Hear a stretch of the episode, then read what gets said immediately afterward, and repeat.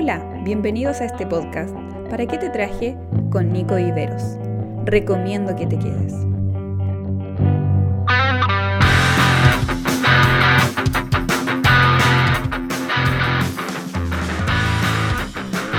Hola, hola, bienvenidos a todos a este nuevo episodio de ¿Para qué te traje? Sean de verdad muy, muy bienvenidos. Eh, cada vez estamos creciendo más. Eso es motivo de, alegría, así que quiero agradecerles una vez más a todos por, por escuchar este, este proyecto que, que cada vez estoy amando más también. ¿sí?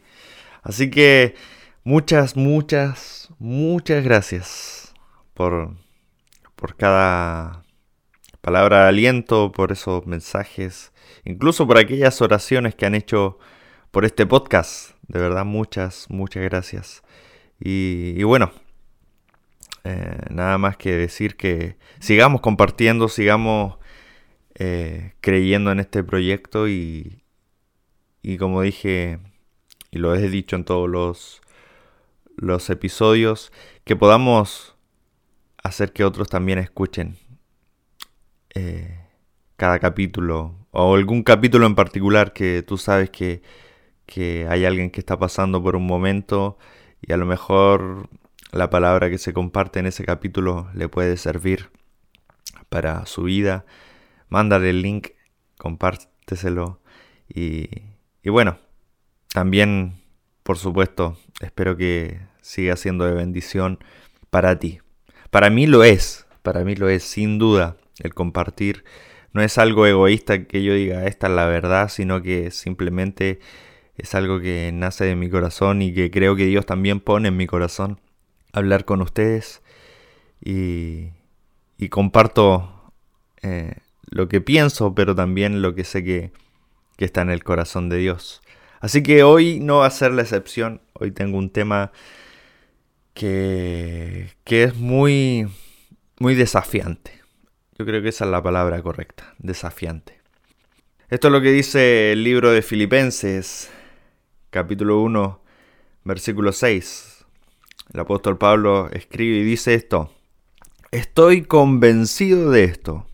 El que comenzó tan buena obra en ustedes la irá perfeccionando hasta el día de Cristo Jesús. Este es un pasaje que amo un pasaje muy lindo y que a lo mejor para todos puede ser eh, muy, muy conmovedor, puedes tenerlo incluso como uno de los pasajes favoritos de la Biblia. Pero hoy me quiero centrar en un concepto que Pablo propone acá. Esto de estar convencido. La Reina Valera lo traduce como estar eh, persuadido, sentirse seguro, sentirse de que por más que puedan haber cosas que no se entiendan, aún esas cosas que no se entienden no hacen dudar a Pablo. ¿Sí? Obviamente lo que sigue después es la, la consecuencia, es lo que Pablo quiere decir. Su convicción es que la iglesia de Filipos va a ser perfeccionada hasta el día de Jesucristo por Dios. Esa es la convicción que tiene Pablo. Pero quiero centrarme en qué convicción tenemos nosotros. ¿Sí? La palabra convicción o la palabra persuadir, que es como lo traduce la Reina Valera, es eh, pistos, el griego, y que significa justamente tener una certeza, tener algo por seguro. Muchas veces nosotros como seres humanos tendemos a, dudar. A veces las circunstancias que nos rodean o incluso aquellas eh, experiencias que hemos tenido nos hacen dudar de alguna certeza que podamos tener.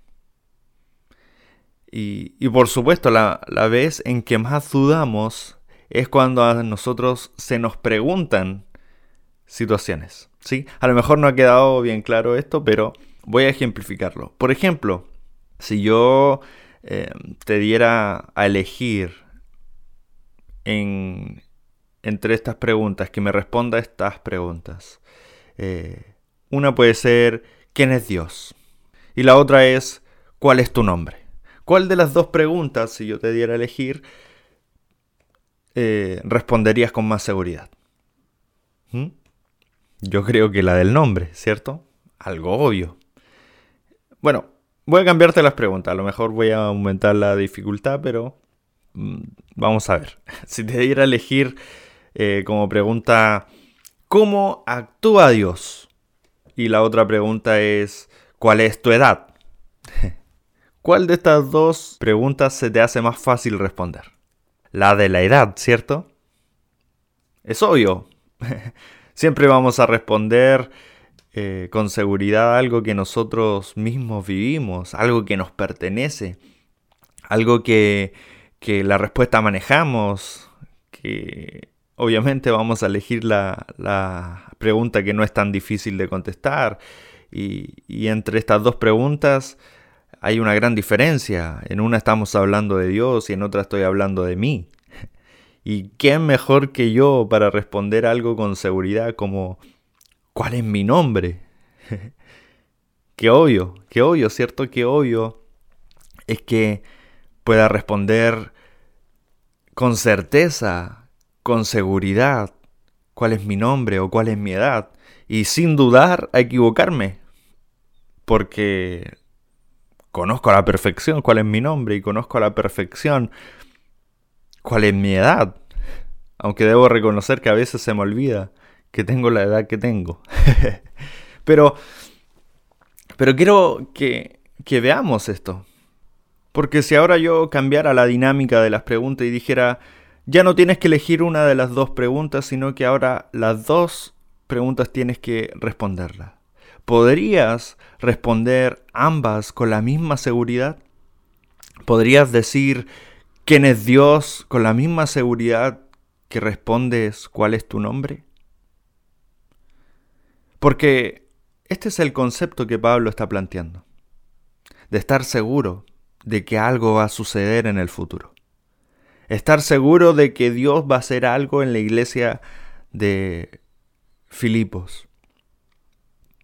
Eso es lo que está diciendo Pablo. Estoy convencido, estoy tremendamente seguro. No tengo ninguna duda de lo que Dios va a hacer. Y ante la pregunta de quién es Dios, muchas veces nosotros respondemos y, seguramente respondemos de memoria y, y seguramente esa respuesta es válida o es correcta como yo sé que Dios es eterno, Dios es poderoso, Dios es salvación, Dios es el que sana, Dios es el que provee. Y, y, lo respondemos muchas veces porque nos han enseñado esto, o porque lo hemos leído en libros, o porque hemos estudiado efectivamente la Biblia. Pero está en nuestra vida esa convicción de que Dios es en realidad lo que nosotros sabemos? O sea, si nosotros sabemos que Dios es poderoso, ¿estamos realmente convencidos? ¿Nuestra vida está realmente convencida de que Dios actúa con poder? Porque una cosa es saber las cosas en la teoría y otra cosa es vivir esa teoría. Y esto pasa básicamente porque no conocemos en realidad a Dios. Y, esto es lo confrontacional de este tema de estar convencido. Porque si yo estoy convencido de que alguien actúa como actúa es porque conozco a esa persona. Eh, no sé cuántos han trabajado en el área de venta de los que me están escuchando. Yo trabajo en lo que es venta y muchas veces me he visto enfrentado a esto de tener confianza en un cliente. En el rubro que yo trabajo existen muchas personas que no son de los trapos limpios, decimos aquí en Chile. Eh, son esas personas que por más que se vean bien o que se vean confiables, uno no puede confiar en ellos. Eh, son de aquellas personas que tú ni siquiera le puedes prestar algo porque sabes que no te lo va a devolver. Y a veces nos pasa esto con Dios. Y es que en realidad no confiamos toda nuestra vida en Él porque aún no lo llegamos a conocer. Es cierto, nuestra mente es tan limitada para conocer lo eterno que es Dios que a veces es imposible comprenderlo. Pero aquí no tiene que ser un asunto de comprensión, sino que tiene que ser un asunto de estar convencido de quién es Él. Si yo salgo a la calle y le paso las llaves de mi auto a cualquier persona, va a ser un gran error, porque yo no conozco a esa persona. Esa persona puede ser a lo mejor eh, una muy buena persona y me va a cuidar el auto, o puede ser una mala persona y a lo mejor se va a llevar el auto y, y quizás qué, va, qué cosa va a hacer.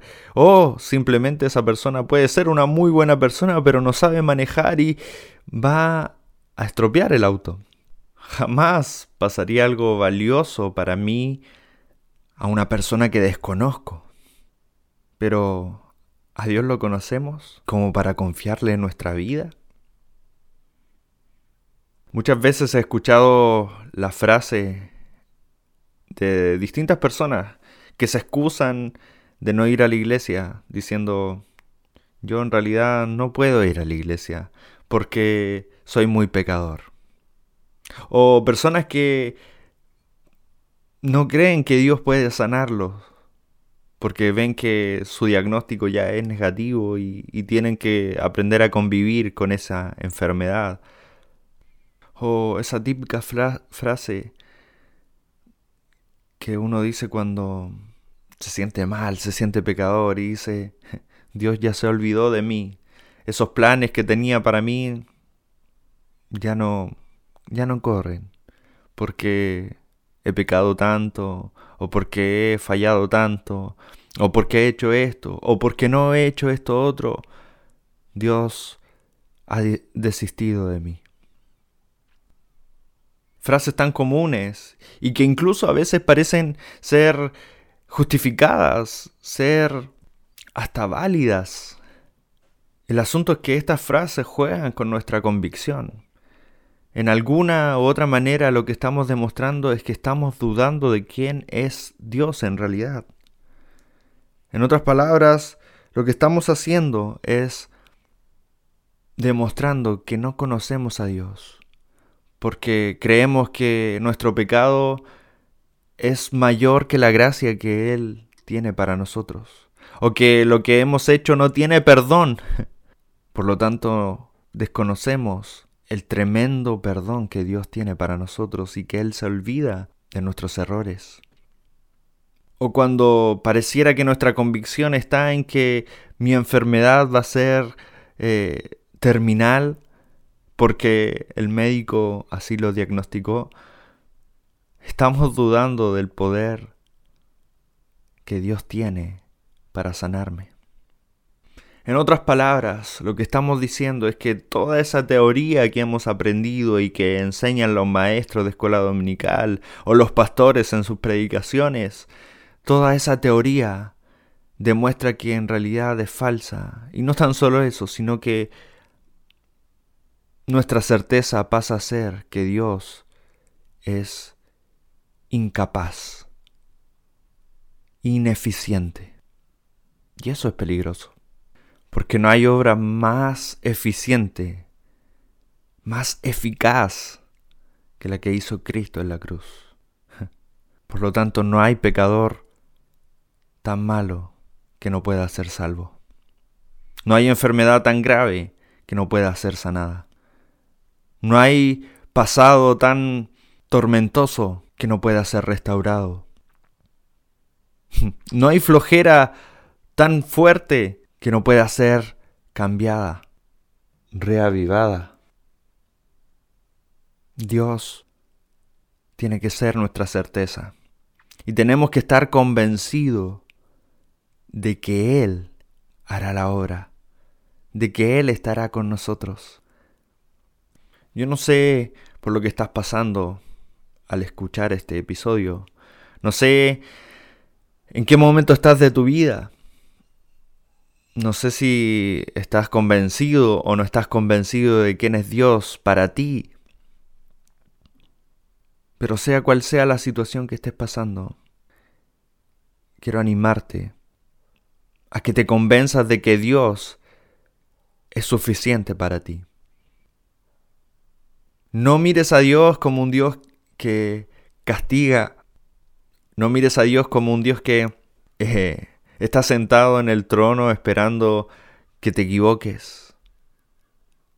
Mejor mira a Dios como aquel padre que corrió al ver a su hijo que estaba regresando.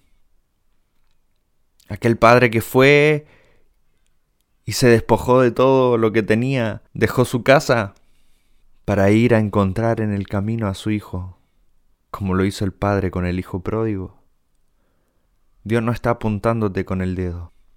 Dios está extendiendo sus brazos porque quiere abrazarte, como nunca nadie te ha abrazado.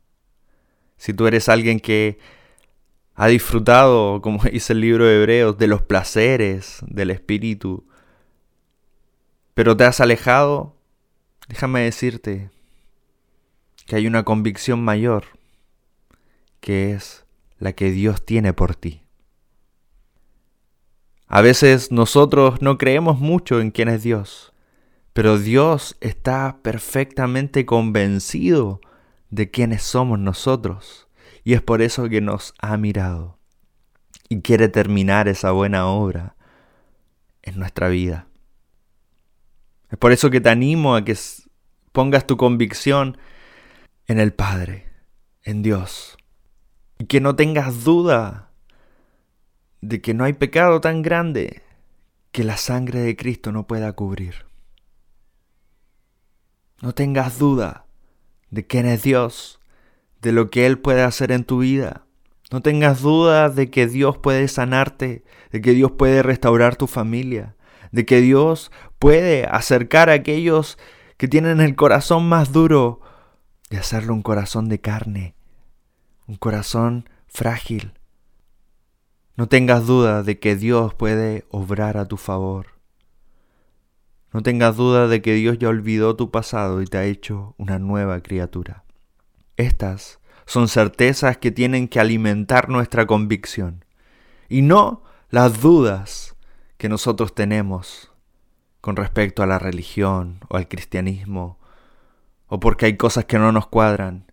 Que eso no sea el alimento de nuestra convicción, porque en realidad lo que vamos a tener es una fe inestable que nuestra convicción sea lo que Dios es, pero no en lo teórico, sino lo que Dios es en mi vida, porque lo conozco, porque sé quién es, porque sé cómo obra, porque sé las promesas que tiene y sé que Él las va a cumplir. Espero que este episodio haya sido de bendición para ti.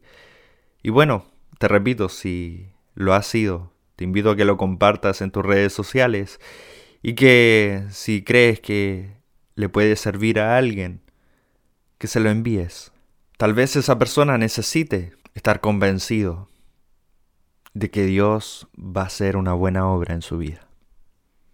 Te mando un gran abrazo. Nos encontramos el próximo lunes en un nuevo episodio. Adiós. Esperamos que este podcast haya sido de bendición a tu vida. Nos encontramos en un próximo episodio. No te lo pierdas.